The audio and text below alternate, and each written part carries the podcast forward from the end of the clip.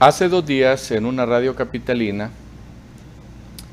un diputado suplente de Libre lanzó a la conciencia nacional una idea, o más bien una ley que se iba a aprobar, y le contó pues al, al periodista que habían acordado que se iba a aprobar un fondo de un millón de lempiras para los diputados y un fondo de 500 mil lempiras para los suplentes, para que eh, hicieran trabajo social, es decir, para que eh, promovieran proyectos y los echaran a andar.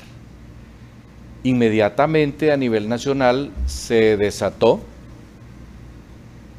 una crítica pertinaz, pertinaz en contra de, de Libre, porque simple y llanamente se estaba reviviendo lo que ellos hace apenas unos dos, tres meses miraban como malo que había hecho el partido político que había estado en el poder 12 años.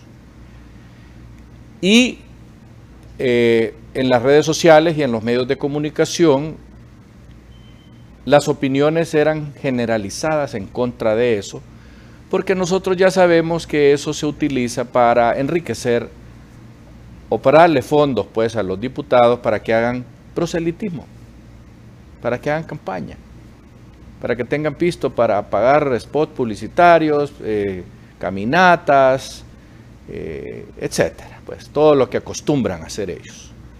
De manera tal, pues, que el presidente del Congreso Nacional, don Luis Redondo, salió diciendo, recordándonos que el octavo mandamiento era no mentir y que no había absolutamente nada en esa vía o que no se iba a aprobar nada para que los diputados tuvieran pistillo para hacer proyectos o desarrollarlos porque en el Congreso de la Nación, y eso lo dijo el presidente del Congreso, eh, no se debe de administrar fondos porque ya se sabe que terminan utilizándose para otras cosas. Y eso nosotros ya lo sabemos. El pueblo hondureño ya lo sabe y por eso es detestable que lo que hace poco era malo, hoy resulte ser que van a echar mano de eso para favorecer al partido político en el poder. Luis Redondo fue clarísimo cuando dijo, ah, bueno, dijimos nosotros, el hombre dijo que eso no va y le creímos. Sin embargo, ayer, el esposo de la presidenta o presidente, don Manuel Zelaya Rosales, salió diciendo que eso va y que eso va porque hay que apoyar al, Ejecutivo y que hay que apoyar a las, las organizaciones que se dedican a prestar auxilio y ayuda para desarrollar proyectos a los pobres. Y que va y que va y que va.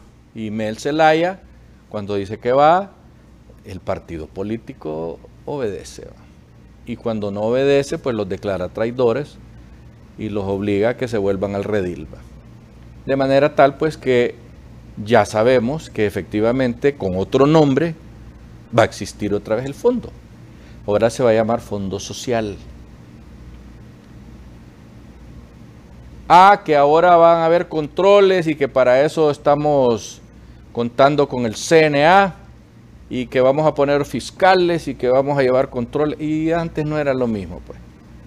Y antes el CNA no dijo, pues, que, que, ahí los, los diputados estaban haciendo fiesta con el dinero que usted y yo pagamos en impuestos.